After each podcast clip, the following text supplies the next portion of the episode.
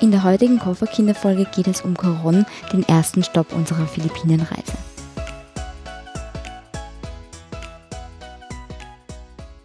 Hallo und herzlich willkommen bei den Kofferkindern. Hallo. Wir waren wieder mal auf Reisen. Uns hat es auf die Philippinen diesmal verschlagen.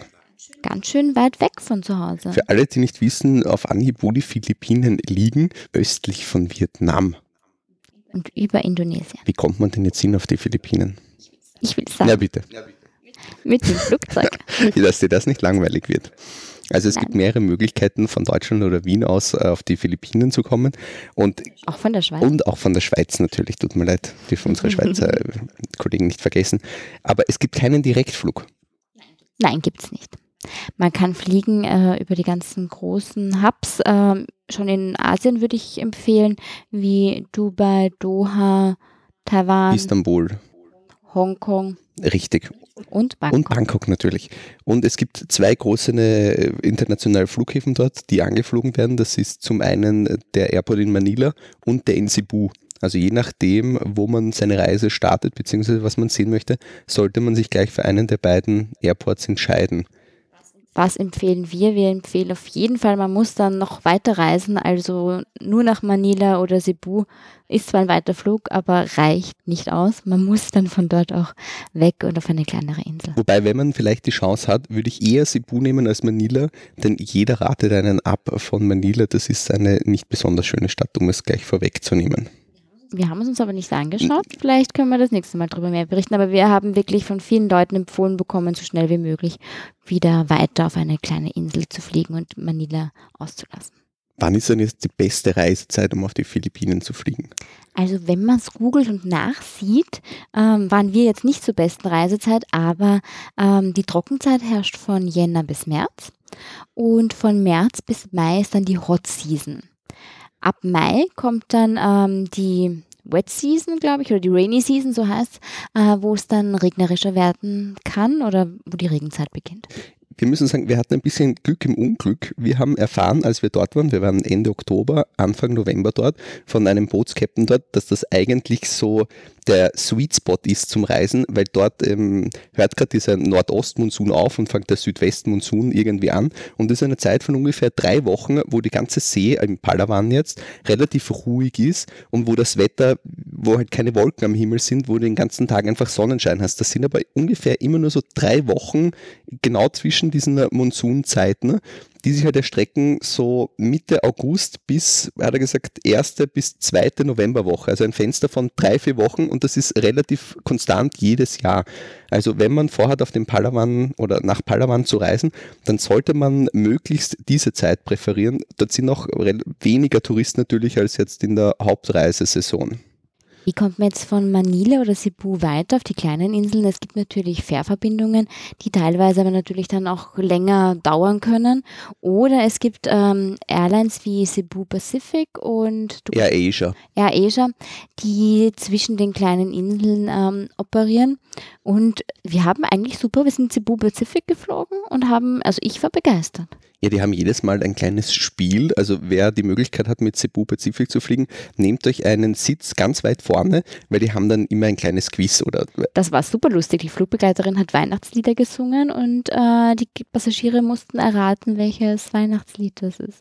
Oder zum Beispiel der Erste, der mir ein Selfie mit einem Hund zeigt oder mit seiner Freundin oder wie auch immer, der bekommt halt so kleine Goodies geschenkt. Wie Genau, es sind kleine Goodie Bags. Also man darf sich jetzt keinen großen Gewinn äh, erwarten, aber es lockert den Flug ein bisschen aus und auf und macht sehr viel Spaß, muss ich sagen. Ein Inlandsflug kostet ungefähr zwischen 50 und 100 Euro und dauert eine bis eineinhalb Stunden, je, natürlich, je nachdem natürlich, wo es hingeht. Die Fähre ist äh, viel billiger. Ähm, von Manila weg fährt man aber einen ganzen Tag, sollte man schon einplanen, wenn man jetzt irgendwie auf die nächste Destination reisen möchte. Wie kommt man auf den Inseln dann selbst herum? Es gibt zum einen Tuk-Tuks, wie man sie aus Thailand zum Beispiel kennt, oder auch äh, kann man sich einen privaten Transfer mieten. Uber gibt es auf den großen Inseln und sonst gibt es auch noch Grab. Das ist so quasi das philippinische Pendant zu Uber. So, lieber Tom, über diese Kategorie durftest du jetzt lange nicht sprechen, weil wir immer in Europa unterwegs waren. Ich weiß nicht, worum es geht. Jetzt biete ich dir die Bühne. Möchtest du über das Thema Internet sprechen? Ja, aber ich werde versuchen, mich kurz zu halten. Also ich habe mich dann natürlich wieder ziemlich gut eingelesen und wir haben diesmal den Anbieter Smart präferiert. Es gibt dort eh nur zwei äh, große Anbieter und am besten haben uns die Pakete von Smart gefallen. Dort zahlt man zum Beispiel für 8 Gigabyte Datenvolumen ähm, plus 1 Gigabyte Instagram und Facebook pro Tag aber, oder alternativ wird es auch YouTube geben, ähm, 500 Pesos. Das sind etwas unter 10 Euro. So. Und wir sind mal, gut damit zurecht. Pi mal Daumen. Ja, wir sind mehr als ausreichend, war das. Es gibt natürlich nach oben hin gibt es da keine Grenzen. Und das Schöne ist, an wirklich jeden Airport, egal wie groß oder wie klein das ist, steht dort ein Stand von diesen Handynetzanbietern. Man gibt denen das Handy, gibt denen 500 Pesos und die machen den Rest. Die nehmen die SIM-Karte raus, konfigurieren das Handy für einen und man ist good to go. Was vielleicht auch noch erwähnenswert ist, für nur 50 Pesos mehr im Monat kann man dann auch dort national telefonieren. Also wer vielleicht vorhat, ähm, dort Anrufe zu tätigen, je nachdem das Hotel anzurufen oder ein Taxi, wie auch immer, der nimmt den ein bisschen größeren Tarif und kann dann telefonieren, wenn man jetzt keinen Skype-Account hat, mit dem man über das Internet telefonieren kann. Was aber bei uns ganz gut war, dass fast alle, mit denen wir Kontakt aufgenommen haben, äh, eigentlich WhatsApp WhatsApp hatten. Ja, WhatsApp ist dort sehr verbreitet und man konnte halt auch jeden bei WhatsApp anrufen. Also das war ist natürlich auch eine Möglichkeit. Und der Internetempfang war auf ganz Palawan eigentlich astrein. Da wir ja doch ein bisschen mehr auf den Philippinen äh, gesehen haben und sich das nicht alles in einer Folge ausgeht, werden wir euch heute nur von unserem Palawan-Teil erzählen und der Rest kommt dann in einer anderen Folge.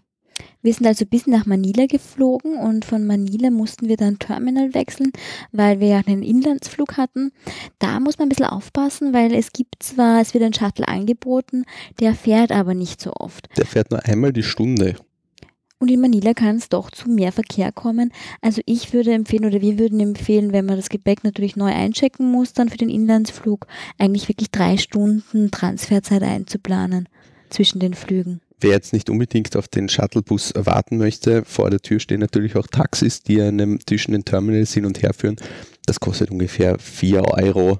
Pi mal Daumen. Da muss man aber aufpassen, es gibt nämlich welche, die haben eine Grundfee oder die bieten einen All-In-Preis an.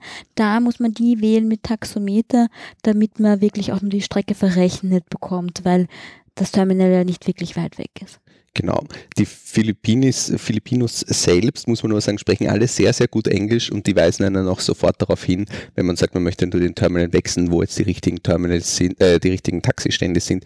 Da muss man sich jetzt wenig Gedanken also drüber machen. Also wegen Abzocke würden wir jetzt grundsätzlich auch sagen, wir haben uns nie irgendwie gefühlt, dass uns irgendjemand ausnehmen möchte. Ganz im Gegenteil.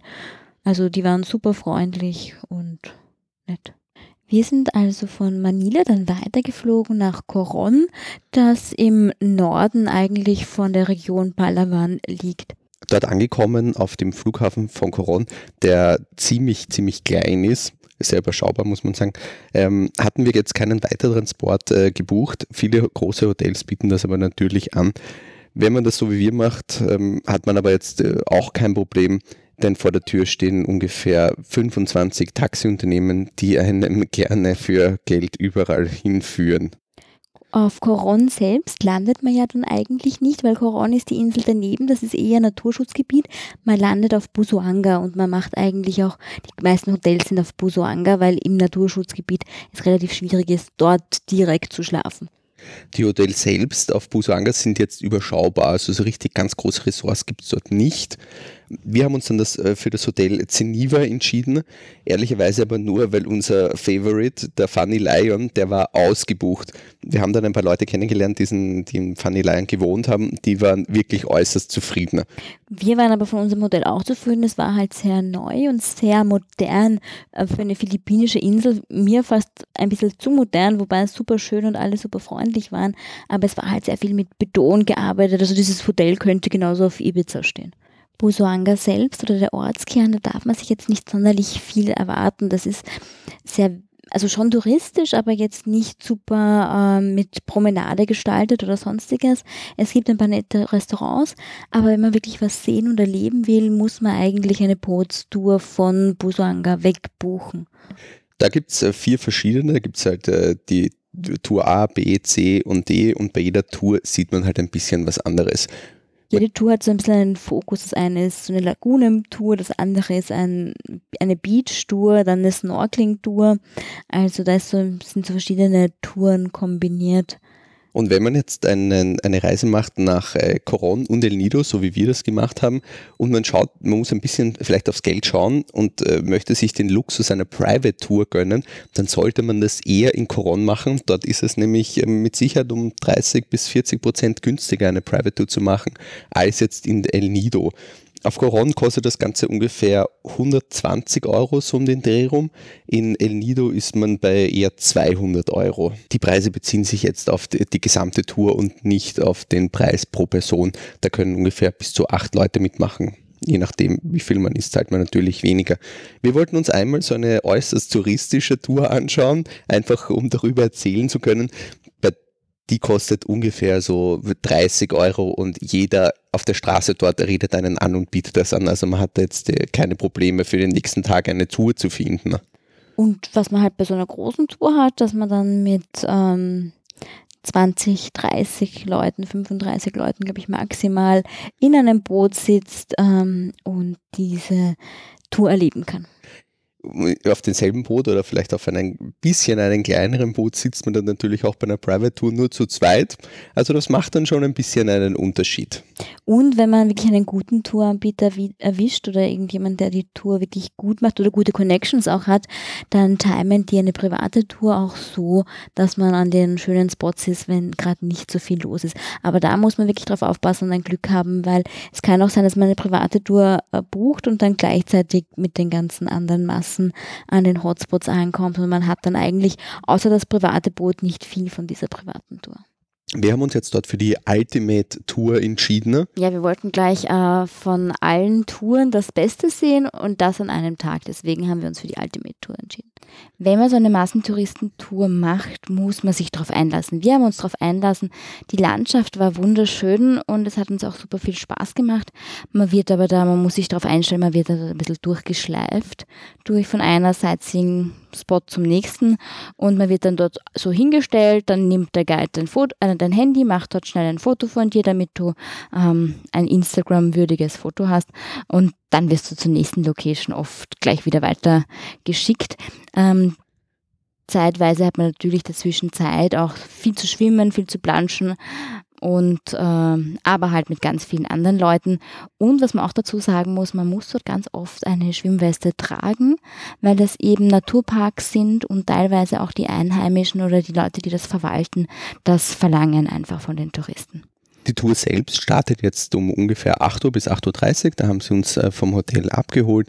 Man wird dann auf, äh, zum Hafen geführt. Also man muss sich da jetzt ähm, um nichts irgendwie kümmern, sondern es ist wirklich alles gut organisiert. Am Schluss geht es dann auch wieder mit dem Shuttle Retour zum Hotel. Also auch da ist man auf der, auf der sicheren Seite oder auf der angenehmen Seite jetzt. Wir dachten, wir konnten, können noch im Ort shoppen gehen, aber wir wurden zurückgeschattelt. Leider, leider muss ich hier dazu sagen. Jetzt erzählen wir euch über die Must-Sees. Was soll man sich, was muss man sich hier auf der Insel anschauen? Was noch vielleicht dazu interessant ist, dass ähm, man nicht, sicher, nicht alles anschauen kann, weil es gibt ganz viele Lagunen und Seen und Inseln, die eigentlich noch für den Tourismus gesperrt sind, was ich finde auch noch gut ist. Die Tour selbst startet dann mit einer kleinen Einweisung, dass man halt immer seine Schwimmwesten tragen muss oder sollte und man wird dann zum ersten Instagram-Hotspot gekarrt, Karayanga Lake. Ihr könnt die Fotos entweder bei uns auf dem Instagram-Account sehen oder auch bei den Show Notes. Man wandert dann einen, also man wird dort in diese Bucht gefahren und in dieser Bucht. Die Bucht ist aber sehr schön, auch wenn man auf die Bucht zukommt vom Wasser aus und diese grünen, saftigen Hügel sieht. Also mich hat das total an Hawaii erinnert. Ja, und es geht dann so ein Holzsteg äh, entlang von, von so Klippen. Man geht dann entlang und wandert dann vielleicht zehn Minuten einen Berg über Wie viele Treppen Stiegen hat er hoch. gesagt? Er hat's gesagt. Ich glaube, es waren ungefähr 350 Stiegen oder so, die man dann äh, da hochwandert. Ähm, So eine oben kleine Höhle. oben gibt es eine kleine Höhle mit einem kleinen Felsen, wo man sich dann hinsetzen kann, beziehungsweise halt hingesetzt wird im weitesten Sinne.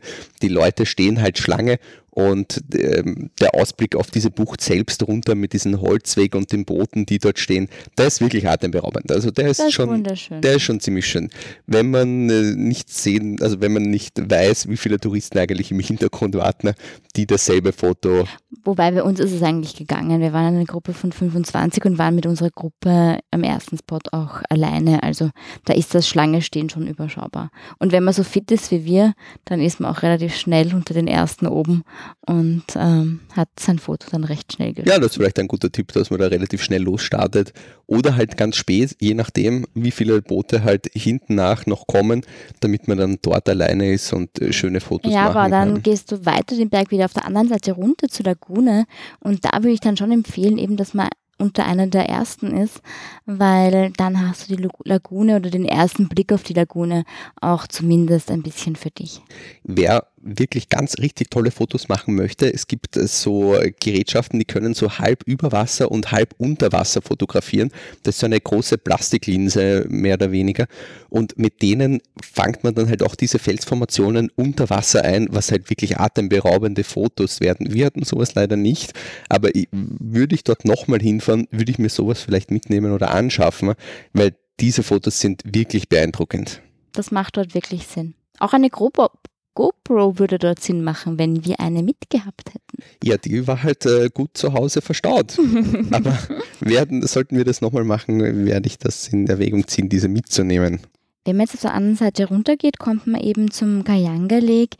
Dort ist ein echt netter, schöner See. Die Felsformationen, wie du schon gesagt hast, sind wunderschön. Und man kann dort schwimmen. Das Wasser ist Süßwasser mit einem kleinen ähm, Salzwasseranteil. Trinken sollte man das Wasser aber trotzdem nicht. Der nächste Stopp ist dann der Barracuda Lake, der ist eigentlich ähnlich. Der ist auch so Brackwasser, also halb Salz, halb äh, Süßwasser und angeblich finden sich dort Barracudas. Wir haben sie nicht gesehen. Die Leute vom Boot meinten, naja, irgendwann mal hat es dort Barracudas gegeben.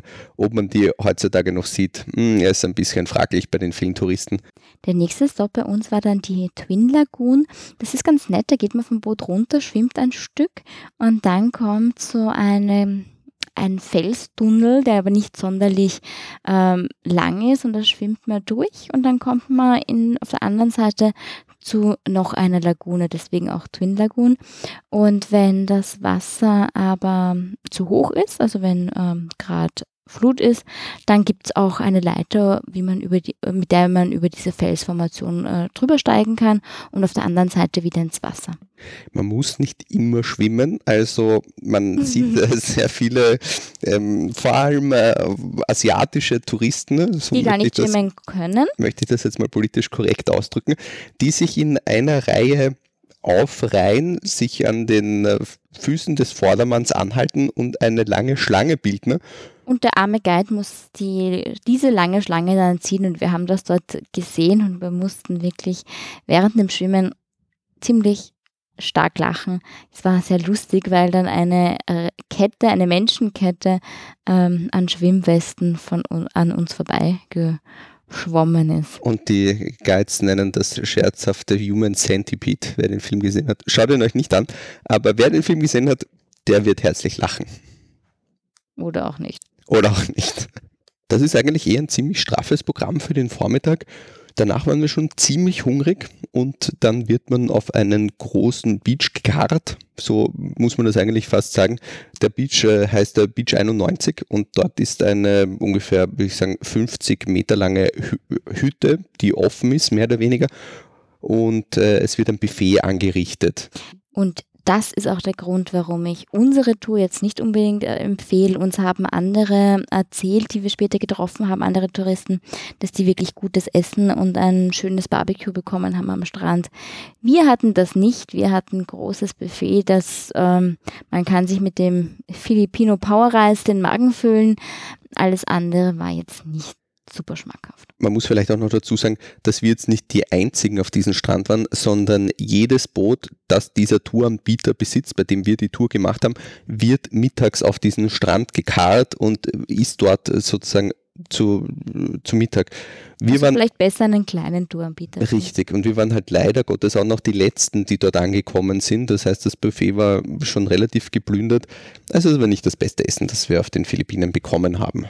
Was man dort aber dann machen kann, ist, man kann sich dort ein Kanu ausborgen, wenn man mit dem Essen fertig ist und da so ein bisschen herumbatteln um diese Insel, um diesen Strand und zur rechten Seite sind wieder schöne Felsformationen und zur linken Seite hat man dann so kleine Buchten, wo man, wir waren dann allein auf so einer kleinen Bucht, auf so einem kleinen Strand.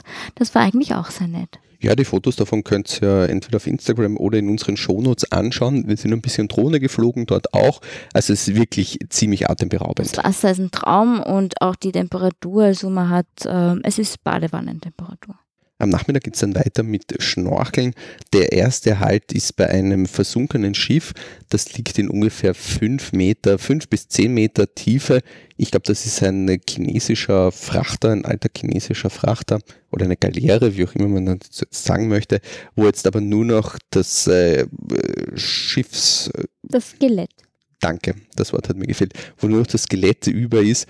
Ähm, das ist eigentlich ganz beeindruckend, wenn man sowas noch nie gesehen hat, aber jetzt nicht atemberaubend. Wenn man sich aber grundsätzlich für sowas interessiert, es gibt in der Umgebung ähm, einige Schiffe, die dort versunken sind.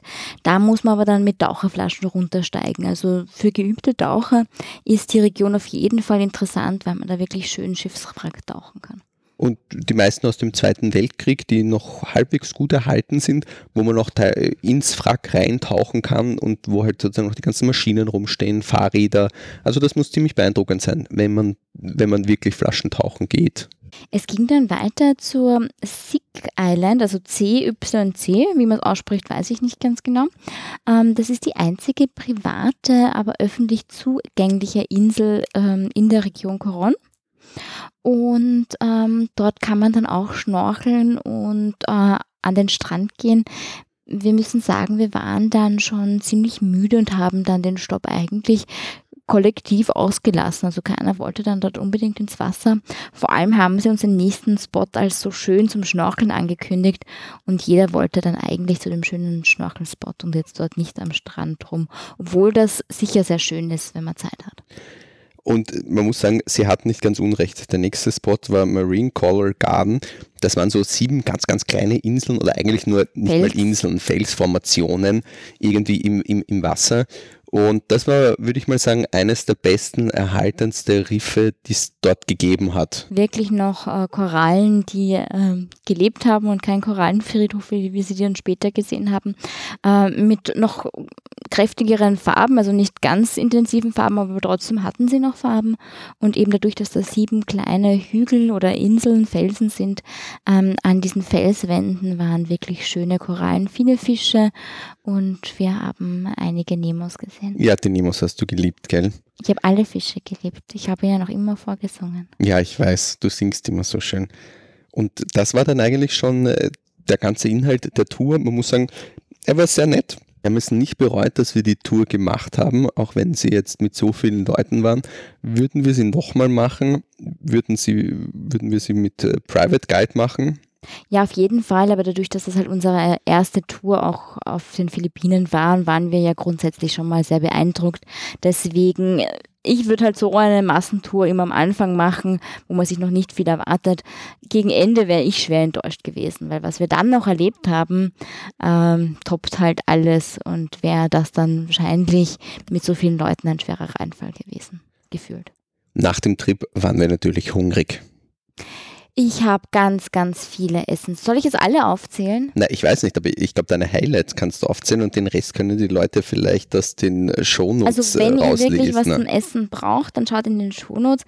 Meine Highlights, äh, ich meine, man darf es gar nicht sagen, wir waren auf Coron dann eigentlich gar nicht typisch philippinisch essen, aber wir waren in Rosas Cantina. Das ist ein, äh, so ein ähm, Mexikaner im Ein- weitesten Sinne. ein Mexikaner, aber super lieb, ähm, philippinisches Personal.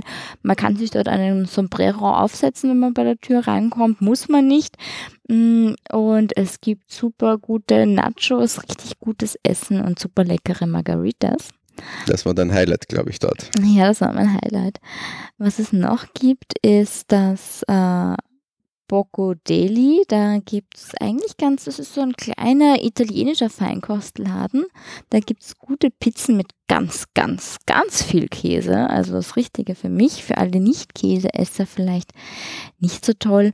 Und ich würde sagen, die restlichen mh, Restaurants und Cafés verlinken wir in den Shownotes. Wer einen guten Kaffee braucht, ähm, grundsätzlich die Philippinen haben guten, starken Kaffee anzubieten. Und auf Coron würde ich ins Epic Island Café gehen und alles andere dann, wie gesagt, auf der Website. So typisch philippinisch essen waren wir jetzt in Coron nicht, weil wir, wir sind eigentlich äh, davon ausgegangen, dass das philippinische Essen nicht ganz so gut ist. Man muss Was aber dazu sagen, behauptet hat. Ja, ich habe das behauptet, weil ich einmal vor zwei Jahren schon auf die Philippinen war und ich war schwer enttäuscht von dem Essen. Man muss aber dazu sagen, wir wurden eines wir wurden eines kompletten anderen belehrt. Also wir sind jetzt richtige Freunde der philippinischen Küche, aber davon in den späteren Folgen vielleicht mehr. Was in Coron noch interessant ist, was wir nicht gemacht hatten, weil wir keine Zeit haben, ist, man kann Safaris machen auf Coron oder auf Busoanga. Äh, man kann sich dort Giraffen und Zebras anschauen und wir waren ziemlich verwundert, warum, wie Giraffen und Zebras nach, auf die Philippinen kommen, weil die ja dort nicht heimisch sind. Und uns hat dann äh, ein Guide die Geschichte erzählt. Möchtest du die erzählen? Du kannst sie, glaube ich, besser erzählen. Wir muss dazu sagen, wir haben sicher eineinhalb Wochen drüber gebrütet, äh, gebrütet, haben gegoogelt und irgendwie, wir wurden nicht erhellt. Und dann erst am Ende unseres Philippinenurlaubes hat uns das jemand erzählt. Und zwar war die Geschichte so, es äh, gab anscheinend mal Waldbrände oder eine äh, ziemlich große Dürre in Afrika. Dann hat der philippinische Präsident damals die Hilfe angeboten und die haben sozusagen die Tiere, das waren unter anderem Giraffen, Zebras und auch Löwen, haben sie auf die Philippinen nach Coron verschifft. Weil dort das Klima so ähnlich ist und weil es dort auch irgendwie eine, wie eine Art Steppe gibt und das waren irgendwie optimale Lebensbedingungen auch für die dort. haben sie die nach äh, Coron verschifft und dort versucht halt wieder mehr oder weniger auszuwildern. Ähm, die erwachsenen Tiere sind dann nach der Dürrezeit wieder zurück nach Afrika gekommen, aber die Kinder oder halt Jungtiere. die Jungtiere sind dann auf Coron geblieben und sind jetzt dort heimisch. Ähm, der Löwe damals, das war nur ein einziger oder, oder zwei männliche, die haben sie natürlich nicht fortpflanzen können. Oh. Die, oh Wunder, die sind wieder zurück nach Afrika gekommen, deswegen gibt es jetzt keine Löwenpopulation dort. Aber die Zebras und Giraffen kann man besichtigen und kann eine Tour machen. Ja, mehr Zeit hatten wir auf Coron noch nicht. Man kann natürlich noch einiges an Ausflügen machen. Das sind aber trotzdem alles mehr Strand, Schnorchelspots, Lagunen, die man sich anschauen kann. Wir haben das Notwendigste gesehen und sind dann weiter. Und somit hört unsere erste Folge hier jetzt auch auf. Und in der nächsten Folge erzählen wir dann, wie wir von Coron nach El Nido gekommen sind. Das war ziemlich aufregend und so mein Highlight der Reise. Ja, definitiv auch mein Highlight der Reise. Ich glaube, ich habe noch nie etwas Schöneres gesehen. Ich habe selten besser gegessen, obwohl alles sehr basic war. Genau, aber mehr dazu beim nächsten Mal und wir sagen Tschüss. Tschüss.